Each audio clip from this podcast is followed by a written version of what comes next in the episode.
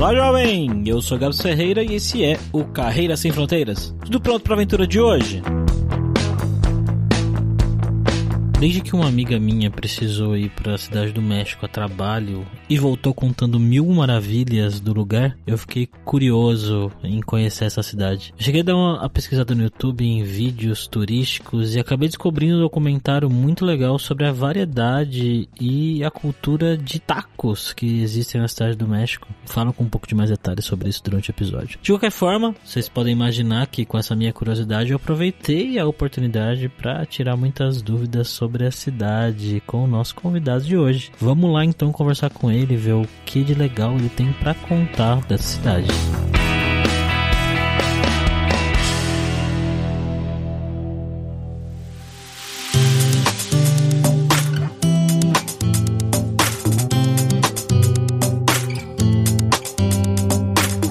Conversar com o Bruno. Estamos aqui, como sempre, com ele, o nosso viajante poliglota Fabrício Carraro. Como você está hoje, Fabrício? Muito bem, Gabs. Muito animado de voltar para o México, que é um lugar que eu adoro. Vocês já sabem que eu gosto muito do México. E a gente vai falar aqui com o Bruno, que é um grande amigo meu. Como é que você está, Bruno? Fala, Fabrício. Fala, Gabs. Tudo certo com vocês? Tranquilo, tranquilo. Vamos lá para esse papo direto.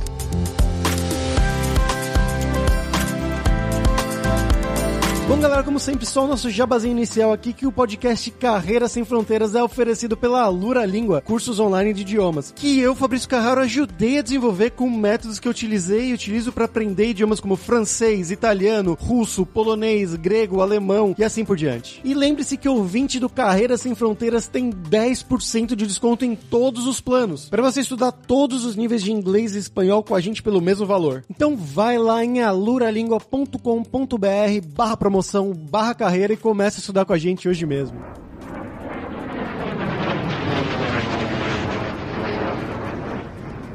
Bom, Bruno, então como sempre aqui para quem não te conhece, conta um pouquinho sobre você, né? Então de onde que você é no Brasil, o que que você fez da vida, o que que você estudou e como é que você foi parar aí no México, cara? Bom, eu sou de, Santo André, no ABC Paulista aí. Eu falo que eu sou de São Paulo, que é mais fácil para as pessoas saberem. Eu estudei sistemas de informação, sempre trabalhei aí com tecnologia, aprendi a programar com 13 anos Visual Basic e desde então eu tenho trabalhado com isso daí. Trabalhei no, muito tempo no PagSeguro, trabalhei praticamente oito anos anos lá, então todo o meu background aí foi de fintech, empresas de tecnologia, de pagamento. Depois que eu saí do PagSeguro, eu passei um tempo numa empresa chamada Estelo, que era, um, era uma fintech também de terminal de cartão de crédito, também de máquina de cartão. E nesse meio tempo que eu fiquei na Estelo, eu fiquei alguns meses lá, o antigo CTO do PagSeguro, ele já tinha recebido essa proposta para vir trabalhar no México, numa startup também de meios de pagamento, né? Então, seguindo aí todo esse background de fintechs e tal. E ele me convidou para fazer parte do time do México aqui, de me mudar para cá, para trabalhar aqui na, na, empresa mesmo, né? Para desenvolver o que a gente já tinha feito no PagSeguro, um pouco da Estelo também. A princípio não foi tão simples, né? Aceitar vir para o México. O México não é aquele lugar que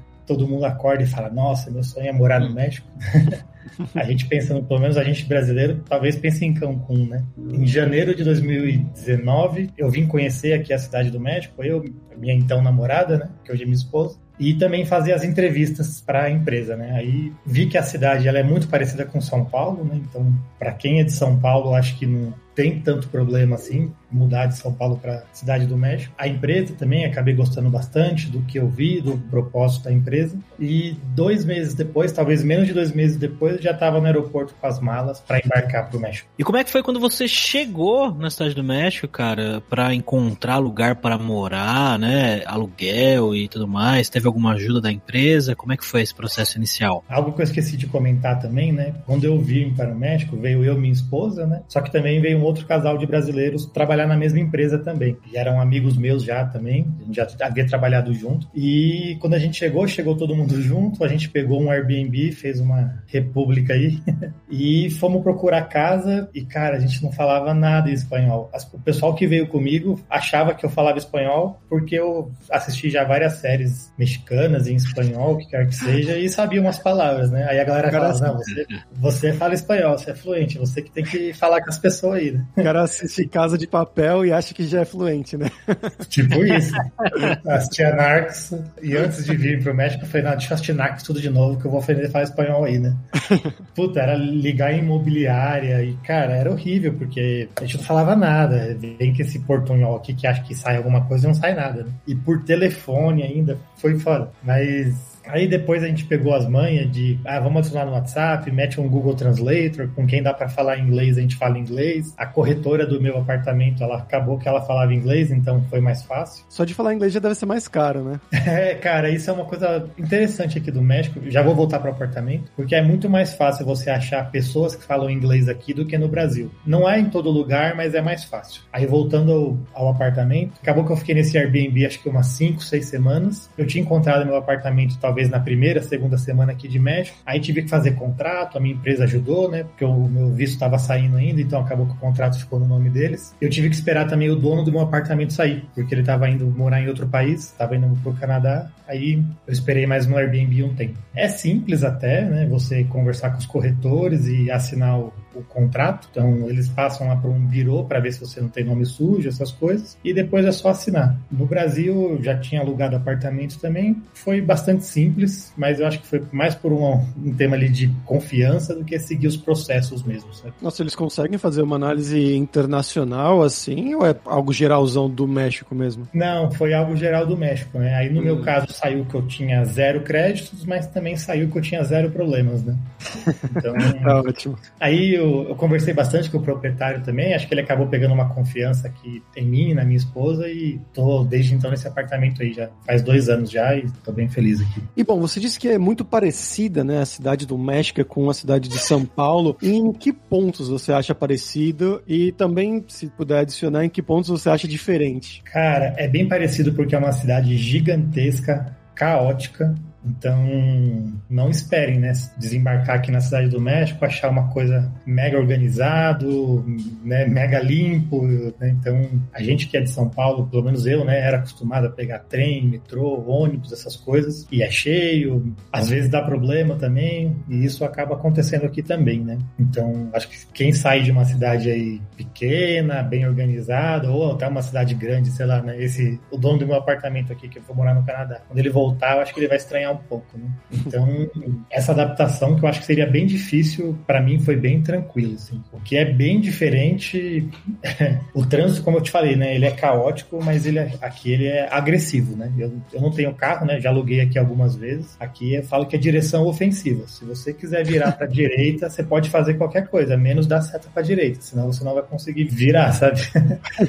Tem algumas diferenças assim. A parte do idioma, né, atrapalhou bastante, mas os mexicanos mexicanos aí foram bastante solícitos também. Se você vai em qualquer lugar, o pessoal te, se esforçava para entender e tudo. Isso foi uma das coisas que é diferente, mas eu vejo até como um ponto positivo aí que o pessoal se interessa por quem é de fora. E a questão das amizades, cara, foi fácil fazer amizade com mexicanos? Você chegou a fazer amizade com pessoas de outros lugares também?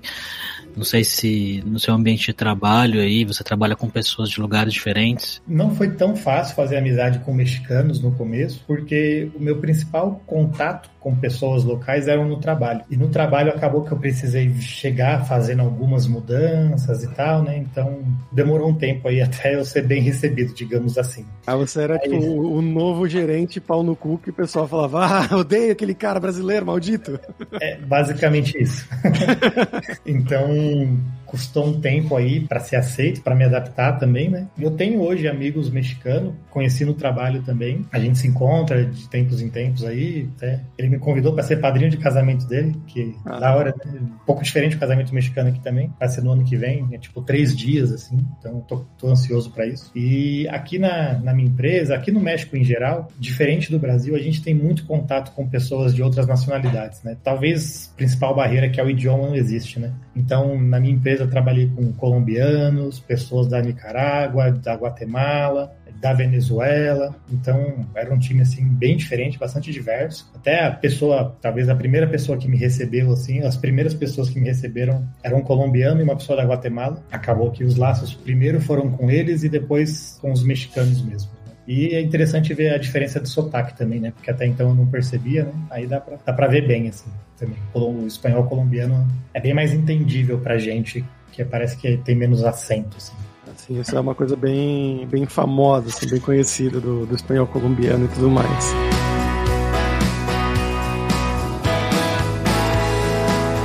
Mas, bom, você falou que você foi com a sua namorada, né, com a sua esposa na época. Queria saber como é que foi esse começo e não só o começo, mas esse tempo aí para ela, né? Porque ela foi meio que te seguindo com o seu emprego e tudo mais. Como é que foi essa adaptação dela ao México? Cara, para ela foi mais difícil. Eu diria que foi a pessoa que mais foi mais difícil, acho que de se adaptar foi ela, porque eu cheguei depois de uma semana, para mim era tudo novidade, eu já estava trabalhando, né? Eu precisava entender as coisas lá, eu estava sempre ocupado assim, né? E ela, quando a gente chegou, infelizmente, ela não chegou com trabalho, também não falava a língua, né? E ela foi fazer aula de espanhol, como se fosse um intercâmbio, né? Numa, numa escola, todos os dias, de manhã e tudo. Só que ela no Brasil sempre foi muito ativa, né? Trabalhava, depois tinha casa, família e tudo mais. E chegou aqui no México, a vida foi muito mais pacata, né, digamos assim. Então, foi bastante difícil para ela no começo. A gente já devia até cogitado já voltar para o Brasil, se fosse para ficar sofrendo muito aqui assim, né? Eu também não, não precisamos disso, né? Mas aí acabou que ela foi forte aí, superou, conseguiu um trabalho também, já tem mais de um ano. Então, isso foi bem legal, assim, foi ótimo. Né? E uma das coisas que a gente reparou, né, também falando do idioma, que como ninguém falava espanhol, né, ela tinha mais conteúdo que a gente, né, mais gramática até, pelo tempo que ela fez aula, pelo lugar que ela fez aula, só que a gente tinha mais fluência, né, a gente conseguia se comunicar melhor. Aí agora que ela está trabalhando já tem bastante tempo, eu acho que de todos nós aí, ela é a que melhor fala. Então, e ela trabalha com o que, cara? O que, que ela faz aí? Ela é coordenadora de vendas ela conseguiu uma vaga na startup que eu trabalhava também. Então, essa startup que eu trabalhava chama Clip. Ela faz máquinas para aceitar pagamento com cartão de crédito. Coordena, né, atua junto com um time de vendas aí para vender mais máquinas para revendedores, né? Então, ela não vende para o cliente final, ela vende para pessoas que revendem depois para o cliente final. É um modelo de comissionista que chama aqui, de comissão, como se fosse venda direta. Eu achei curioso que você falou, né, dos mexicanos, de como eles foram, bom, simpáticos. A gente geralmente tem essa imagem que o povo mexicano é muito, muito parecido com o brasileiro e tudo mais. Você achou isso mesmo, assim, no geral? Depois, claro, não contando do trabalho, mas que eles são bem parecidos com os brasileiros ou você acha diferente? Ah, eu acho que eles são bem parecidos, sim.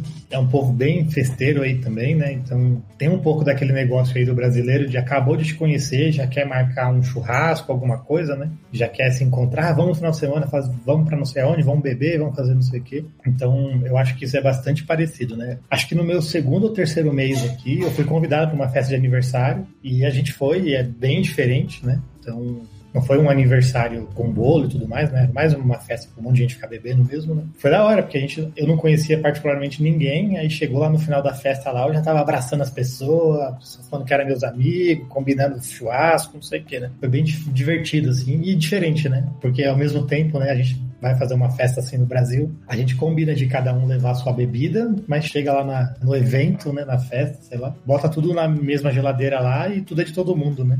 Uhum.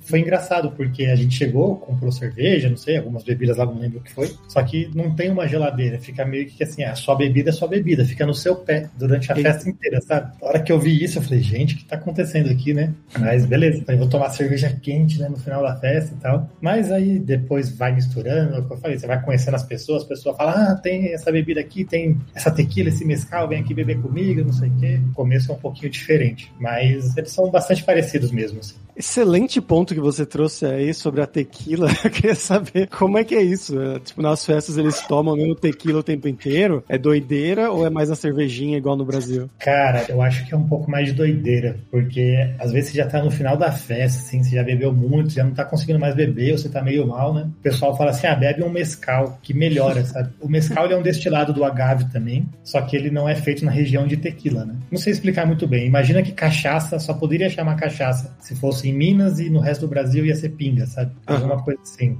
Então, o pessoal fala, não, bebe esse mescal aqui que você vai melhorar tal. Então, até por isso eu acho que eles são mais parecidos com os brasileiros, assim. Porque o pessoal aqui bebe forte mesmo, sabe? Você vai nos eventos, você vai nas festas, assim, de em happy hour depois do trabalho, o pessoal, tipo, toma duas garrafas de uísque, sabe? Eu, gente, hoje é quarta-feira, tem que trabalhar normal, sabe? Então, eu acho é. que é mais forte o negócio. E para acompanhar, né, o mescal, a tequila, aqui o pessoal pede pede muito nos bar é chapolines, que eu acho que é tipo grilo frito. Ah, o chapolim colorado? Isso, isso. É meio foda comer isso aí, né? Não, não, não me dá vontade de comer isso, não. Mas é Você algo... não provou? Ah, cara, tô de boa, viu? Eu moro aqui, eu não preciso.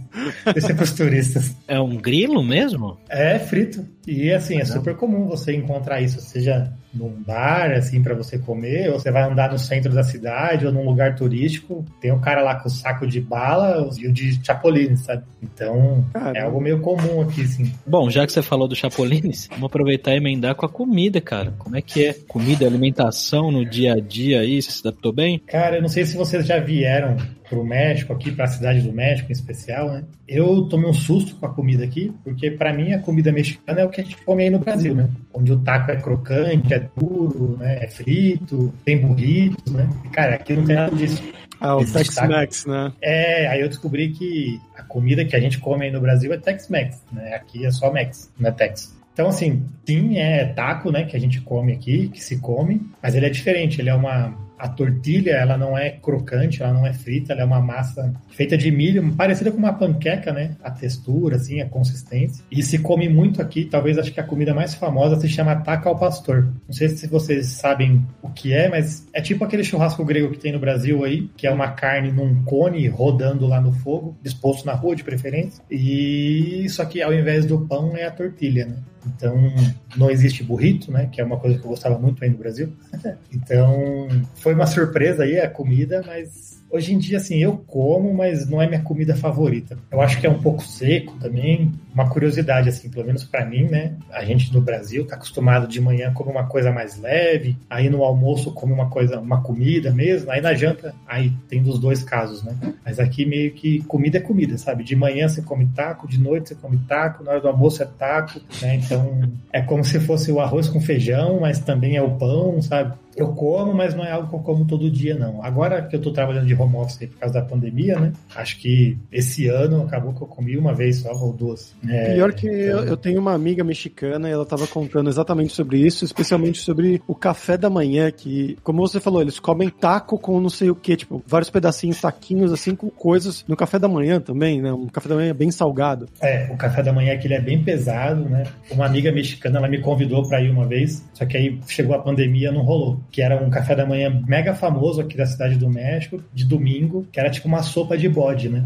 Aí eu Nossa. falei, tá porra, né? Mas assim, tem uma coisa também em relação à alimentação aqui. Os horários de café da manhã, de almoço, é, é tudo deslocado, assim, é bem mais tarde que no Brasil. Então, assim, o café da manhã acaba sendo umas 10 e meia, 11 horas, né? Aí eu falei, ah, 10 e meia, 11 horas dá pra comer uma sopa de bode, sabe? Eu já vou ter acordado bem cedo, não tem problema. O almoço aqui, o pessoal costuma sair pra almoçar duas e meia, três horas. Você chega num restaurante assim, meio-dia e 40 para pedir o cardápio, eles te dão o cardápio do café da manhã. Isso foi uma coisa que também não foi difícil adaptar, mas foi um, um susto, talvez, né? Do pessoal saindo para almoçar três horas, três e meia. E no Brasil eu costumava comer meio-dia, meio-dia e meia, uma hora no máximo, né? Agora, quando eu como uma hora, eu acho até cedo, assim. Um pouco diferente isso. Fico lembrando dos tempos de PagSeguro, que o pessoal dava meio-dia, o pessoal já, já levantava pra sair pra ir pro restaurante, né? É, na Faria Lima, se você sai para almoçar meio-dia e 15, já acabou o lugar, né? É. Aí aqui o equivalente a isso talvez é 2h40, 10 para as 3, assim, tá tudo bem cheio mesmo. Eu acabo indo uma, uma e pouco para pegar mais cedo, para pegar mais vazio e porque também já tô com fome também. Aí isso não mudei tanto ainda meu, meu horário. Mas aí como é que funcionaria com os horários de trabalho, né? Eu digo pré-pandemia, quando você ia pra empresa e tudo mais. Cara, eu, o horário aqui da minha empresa, ele era flexível, mas era super comum, assim, o pessoal fazer um, um horário até que comercial, assim, das 9 às 5, das 9 às 6. Então, dava 6 horas, 6 e pouco no trabalho, já não tinha mais ninguém, né? E 9 e meia da manhã já tava bem cheio. O pessoal, o que que eles fazem, né? Aqui é muito comum também o deslocamento ser longo, assim. Uma pessoa que demora duas horas para chegar no trabalho é normal, sabe? Ninguém fala, nossa, duas horas, né? Fala, ah, beleza, duas horas, né? Aí o pessoal come alguma coisa, então, nesse caso, sei lá, seis da manhã, seis e pouco. Aí chega no trabalho, trabalha um pouco, aí tira a marmitinha ou vai em, algum café comprar alguma coisa. Então já faz uma refeição ali, que eles chamam de almoço, inclusive, né? Então, um termo espanhol mexicano. É que se você fala de almoço, é uma refeição entre o café da manhã e a comida, que seria o nosso almoço. E depois, mais tarde, às três e pouco, duas e meia, três horas, o pessoal sai para almoçar. Isso para mim é estranho, porque eu já saí para almoçar nesse horário algumas vezes, e você volta, trabalha tipo uma hora e pouco e já vai embora, sabe? Uhum. Não tem pra quebrar o dia no meio, igual pelo menos a gente brasileiro aí, a gente usa o almoço para quebrar o dia no meio, né? Pelo menos eu usava, né? Isso era um pouco estranho. Eles quebram duas vezes, então. Eles quebram em três partes, teoricamente. É que essa primeira refeição aí que se faz no escritório é como se fosse um café. Sabe? Ah, vamos ali pegar um café, sabe? Aí o pessoal acaba comendo algo rapidinho ou come na mesa mesmo, né? Não é aquela parada que você vai socializar, parar 40 minutos para conversar e escolher o que vai comer, onde vai comer. Então é um pouquinho diferente. Американская фирма Transceptor Technology приступила к производству компьютеров «Персональный спутник». Bom, e agora vamos para o nosso momento viajante poliglota com o Fabrício Carrara. O que, que você tem pra gente aí hoje, Fabrício? Bom, Gabs, a gente vai voltar aqui pro México, né? Da outra vez a gente já falou sobre alguns filmes muito legais mexicanos e hoje eu vou continuar falando sobre filmes, porque a cinematografia mexicana é realmente muito famosa no mundo, muito boa, com diretores fantásticos, super famosos, como o Alfonso Cuarón, que é o diretor desse filme Tu Mamá Também, né? A sua mãe também. Um filme muito, muito famoso aí do comecinho dos anos 2000, acho que é de 2000, 2001 mais ou menos, que tem duas super estrelas mexicanas hoje em dia, né? Desses últimos 20 anos aí, que é o Gael Garcia Bernal e o Diego Luna também, que já tiveram várias séries, vários filmes famosos de Hollywood, inclusive por aí. E a história é uma história bem típica, assim, mexicana, que poderia ser um filme brasileiro também. Tem uma vibe um pouco até parecida com a vibe de alguns filmes brasileiros, que é, tem esses dois amigos que não só curtiam pegar mulher, sair, fumar maconha e tudo mais, e aí eles conhecem uma mulher mais velha, e aí eles vão meio que desenvolvendo uma amizade junto com uma inimizade com o marido dela, que é o primo de um deles. Enfim, é uma história de vida, basicamente, mas vai mostrando todas essas aventuras e desventuras desses três aí. É um drama, tá? Mas tem muita coisa de humor também, de coisas engraçadas. É um filmaço, um filme muito, muito legal que eu recomendo bastante aí pra galera que quiser ver. E Tu Mamá também. Mas perguntar agora pro Bruno, né? As dicas dele da Cidade do México, o que, que você gosta de fazer aí, o que, que tem de bacana de fazer aí na Cidade do México? Cara, só vou falar de um filme que por coincidência é do Gael Garcia Bernal, mas ele é diretor, chama Ticuarotes. Esse filme é sobre dois adolescentes que moram aqui na periferia da Cidade do México. Ele é um filme meio B, assim, meio alternativo, mas é um filme bem legal. E se conseguir assistir em espanhol também, vai dar para notar bastante as gírias, a maneira com que se fala aqui na Cidade do México, né? Que falam que é tilango, né? Assim como é o, o paulista mano, né? Aí é, é, os tilangos aqui na Cidade do México. E sobre o que fazer, tem um lugar que eu gosto muito aqui, que ele não é tão conhecido, que ele chama Xochimilco, que é como se fosse uma Veneza mexicana. Então tem um canal aqui que passa pela cidade, um pedaço pequenininho, né? Não é como Veneza, que é uma cidade inteira. E você vai lá, aluga os barquinhos, vai passear lá no barco. E tem vários barcos, né? Tem o barco restaurante, tem o barco da cerveja, tem o barco dos mariachi. Aí você compra a cerveja, paga pro mariachi tocar uma música lá para vocês.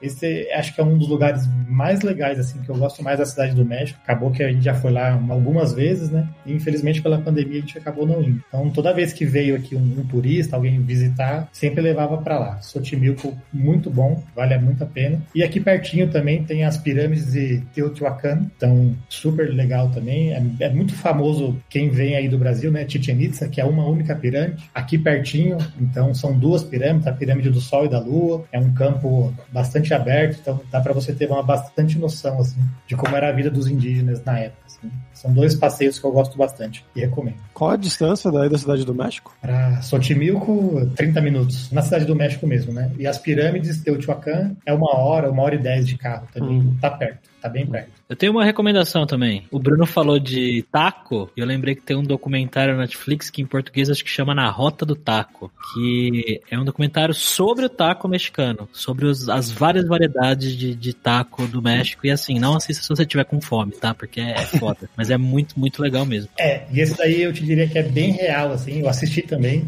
Acho que saiu uma segunda temporada agora. Então é bem o que se encontra cá, né? Tipo, a cultura sobre a comida que tem na Cidade do México, que tem no México também, né? Inclusive, uma das taquerias que aparece lá no, no documentário, que é tipo uma taqueria expressa, digamos assim, é aqui perto da minha casa. É muito legal mesmo. E Bruno, como que é o estilo de vida dos mexicanos aí, fora, né, a, a, o almoço diferente, né, almoçar tarde e tudo mais? O que a galera costuma fazer para sair, para se divertir aí? Cara, o pessoal aqui costuma ir bastante em barzinho, ficar bebendo mesmo, ir para um antro, né, que é uma, é uma balada, e ficar até praticamente de manhã, assim, na balada pelo menos das pessoas que eu conheci, assim, esse acaba sendo o passeio mais comum aí, ou o pessoal mais costuma fazer. E também viajar, né? O pessoal vai muito aqui para Acapulco, que é a praia mais próxima que tem também. Você já foi para Acapulco?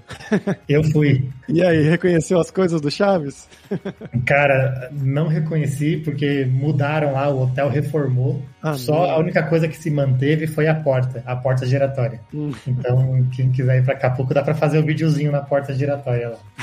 que fantástico. Ah, uma coisa que eu lembrei agora, né, de que, que os mexicanos fazem, né, isso é um bagulho que eu acho muito da hora. É, toda vez que você tá num bar aqui, ou que você tá bebendo em algum lugar, vocês lembram daquele episódio do Chaves que fica todo mundo tomando choque? Tem algo parecido aqui, que é super comum as pessoas nos bares ter, ou até mesmo em casa, é uma máquina portátil de choque que você vai aumentando a intensidade. Não, tô falando sério, chama Toxis. É uma máquina portátil que tem dois pauzinhos, né? Dois, duas hastes de metal para você segurar para fechar o circuito. Eles vão aumentando a, aumentando a potência do choque e a graça é ver quem aguenta mais. Ou você faz uma roda e vai aumentando, quem soltar vai sendo eliminado para ficar só o, os dois finalistas para ver quem ganha. Isso é muito diferente assim e é muito divertido. Inclusive para os cardiologistas, né? É, a faz diversão, diversão dele. Então é muito diferente isso. Quando eu vi, eu fiquei com puta medo, eu não sabia se eu, se eu ia. Eu falei, vou tirar relógio, que vai queimar meu relógio, não sei o quê. Mas é muito divertido, é muito divertido mesmo. Que doideira, cara. Primeira vez. Como que chama? Eu vou perguntar isso aí para meus amigos mexicanos. Chama Tox. Se você perguntar dele, Los Tox, eles vão saber.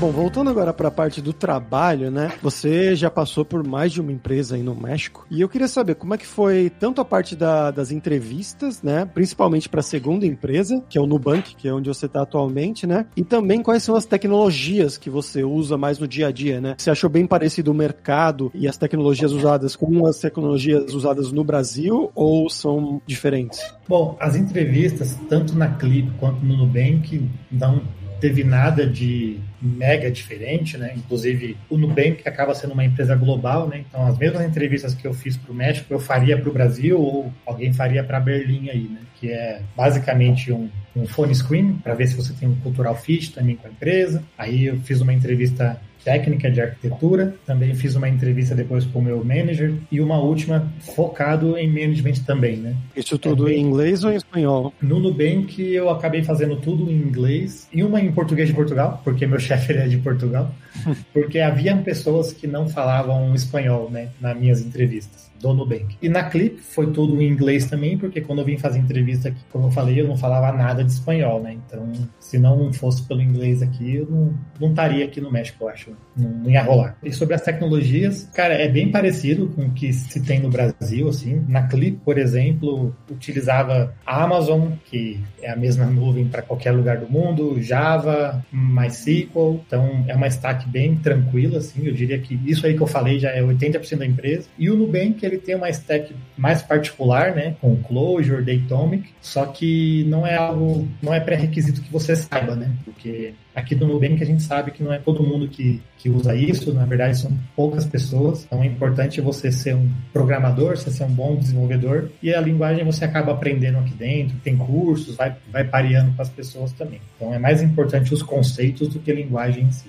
Como que é o mercado para devs no geral aí na cidade do México, cara? Cara, o mercado ele tá bem aquecido, tá rolando uma cena de startup bastante importante aqui. E assim como passa em muitos lugares do mundo, tem um déficit de profissionais também. Então, é super comum assim você receber abordagens no LinkedIn pelo menos uma vez por semana, se você não quer conversar com alguém sobre uma vaga, sobre alguma coisa. E assim como o Nubank também veio pro México, né? Tem muitas startups brasileiras aí que já estão bem grandes aí que estão vindo para o México, né? Um outro exemplo aí é Acreditas, o Mercado Livre, apesar de não ser brasileiro, né? Tem uma atuação bastante forte aqui também. Tem empresas bastante grandes, desde bancos, grandes startups e startups aí começando também com 15, 20 funcionários, que está tem bastante empresas que teve rodadas de, de inversão aqui, então isso foi, isso foi bem legal, assim, aqueceu bastante. E o mercado mexicano, ele concorre com o mercado americano, além de, além de tudo, né? Então, se você é, é mexicano, né, com passaporte mexicano,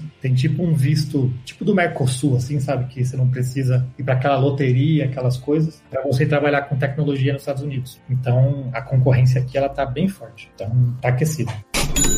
Bom, Bruno, agora vamos falar sobre dinheiro, cara. Conta pra gente como que é a questão do custo de vida aí na cidade do México. É caro viver, é caro ir no mercado. E se você puder comparar um pouco, talvez, com o custo de vida aqui em São Paulo, né, no ABC que você morou por um tempo, seria bacana. Cara, eu acho que o custo de vida aqui, ele é mais baixo no geral acho que a única coisa que eu pago mais caro do que eu paguei no Brasil é o aluguel. Só que, ao mesmo tempo, quando eu estava procurando apartamento, algumas vezes os corretores me mostravam assim, apartamento de 70 metros quadrados. Eles falavam, ah, mas esse apartamento não é bom, é muito pequeno. Eu, gente, eu morava num de 50 em Barueri, quando eu fui morar em Barueri, sabe? Tava ok. Então, pelo menos essa região que eu moro aqui, são bem grandes os apartamentos. Meu apartamento acho que tem uns 90 metros e é bem pertinho da empresa que eu trabalhava, né? Era, eu ia caminhando tipo 8 minutos a pé. Então o aluguel acaba pagando um pouco mais caro, só que se você estiver disposto aí a ficar um pouquinho mais longe do centro, você vai pagar bem barato no aluguel. E mercado, sair para comer, sempre é bem mais barato do que no Brasil aqui. Aqui eu acho que uma das diferenças assim que eu vejo que, que é legal estar aqui é que eu acho que o dinheiro rende mais, né? Então Aqui eu consigo ir no mercado, a gente viaja. Viajar também é mais barato aqui, seja para dentro do México ou para fora do México. É, eu nem tinha visto americano quando eu morava no Brasil. Aí aqui eu já fui para os Estados Unidos algumas vezes, que você acha passagem, tipo, convertendo, vai, por 700 reais. E é um voo de três horas, né? Um voo de três horas aí no Brasil, você vai para algum lugar do Nordeste e é difícil encontrar por 700 reais também. Então, isso eu acho bom aqui, isso eu acho muito bom. Então, dá para sair, comer fora, pedir comida, né? Quando dava para sair. Agora a gente pede comida, vai no mercado, compra coisas que assim a gente não tem muita vontade, né? Não passa muita vontade. E ainda sobra um bom dinheiro aqui para guardar. Acho que a única coisa, uma coisa do mercado que é um pouco mais caro, talvez, é a carne. Aqui a carne de boi ela acaba sendo um pouco mais cara que no Brasil. Apesar que eu fui para o Brasil no ano passado, estava bem caro também. Mas comparando com a época que eu morava, acho que a carne está mais cara. Ok, Oh! Bom, Bruno, pra gente fechar aqui agora é hora do perrengue, que é aquela hora que a gente pede pros nossos convidados contarem histórias engraçadas, gafes, micos, coisas que você tenha passado aí nesse tempo todo no México. Cara, tem uma coisa, uma história engraçada eu estava dando um exemplo lá na empresa no ano passado, né? Nem lembro muito bem o que, que eu estava querendo dizer, né? E eu gosto de fazer analogias, né? Só que dessa vez eu errei feio, né? Aí eu estava tentando falar assim, ó, imagina que é importante pedir no meio de pagamento o nome da mãe da pessoa, né? Eu fui peguei e falei assim, ó, imagina ter que vamos a sacar o nome de tu mama. Só que mãe é mamá, mama é, é seios, né? Aí, tipo, todo mundo chorando de rir na sala, aquele climão, né? Falei, ah, gente, dá desconto, vai. Aí passou, né? Isso foi, foi uma no trabalho, assim, que foi foda. Uma outra coisa que aí é mais perrengue mesmo, aqui tem terremoto, né? E eu já peguei uns 4, 5 terremotos aqui. Caraca. E, puta, é horrível. Não fica mais fácil. Primeira vez que eu peguei foi numa praia chamada Porto Escondido, que, puta, é uma praia sensacional, muito bonita. Só que, cara, na primeira noite, acho que a gente tava lá, rolou um terremoto, a gente tava no epicentro, assim, né? Não aconteceu nada, foi ok. Mas foi a primeira vez, sabe? Aí bate aquele desespero, eu só queria voltar pro Brasil. Assim, eu falei, ah, vou pegar minha mala, que é minha roupa de praia, e vou embora. O que tá lá na cidade do México ficar lá e que se foda. Nunca rolou um terremoto aqui de cair prédio, essas coisas, enquanto eu estou aqui, né? Em 2017 teve um bem foda, que é bem complicado isso pros mexicanos, mas é ruim, né, cara? Porque várias, algumas vezes toca sirene na rua, é aquele momento de desespero, né? Aí sai todo mundo na rua, de pijama, é aquela situação ruim, né? Esse é perrengue mesmo. Qual que foi a sensação? Eu nunca vivi um terremoto, tá? então não sei dizer, mas qual que é a sensação? Tipo, você fica com medo realmente na hora ou você só acha que, que estranho que está acontecendo? Cara, a primeira vez que eu senti, eu não entendi o que estava acontecendo.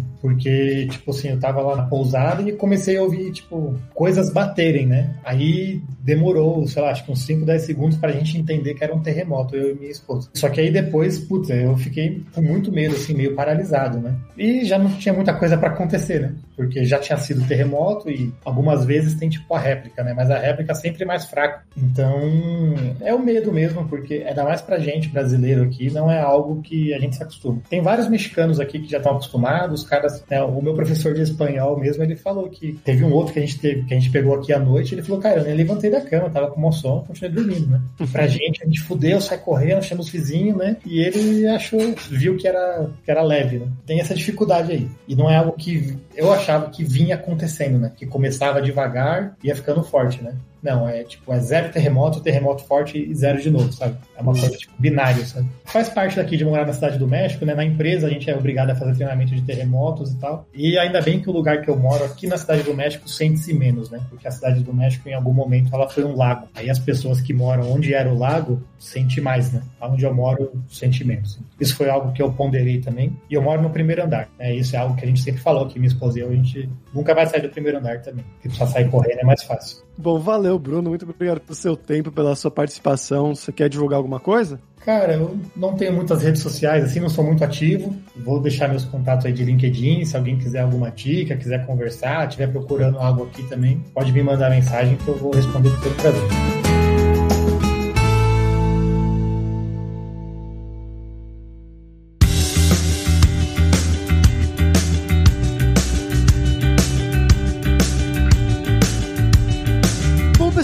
Por hoje é isso. Muitas gracias pela sua audiência. E se você gosta do Carreira Sem Fronteiras, recomende para cinco amigos, para nossa comunidade crescer sempre cada vez mais. E entre no nosso grupo do Facebook, o Carreira Sem Fronteiras, para você ter mais dicas sobre empregos, mercado de trabalho no exterior, tecnologia e também sobre a língua inglesa ou espanhol também. E não deixe de conhecer a Luralinga para você reforçar o seu inglês e o seu espanhol e dar aquela força, tanto no seu currículo quanto na sua vida profissional, que foi algo que o Bruno destacou muito bem durante o episódio, tanto da língua espanhola, né, da importância para você morar, trabalhar, conviver com as pessoas no México, os problemas que ele teve no começo quando ele ainda não falava e também o inglês, que foi a língua que ele usou para fazer entrevistas tanto para o primeiro emprego quanto para o segundo emprego dele. Então são duas línguas essenciais para esse mercado. E só lembrando que o ouvinte do Carreira Sem Fronteiras tem 10% de desconto em todos os planos. Então vai lá em aluralingua.com.br barra promoção barra carreira e comece a estudar com a gente hoje mesmo. Além também, é claro, da alura.com.br que tem mais de 1.200 cursos de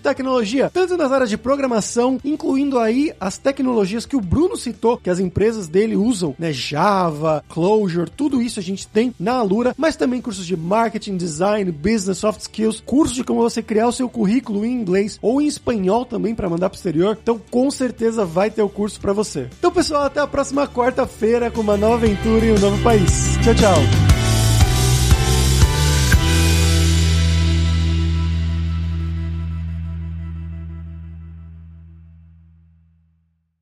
Este podcast foi editado por Radiofobia, podcast e multimídia.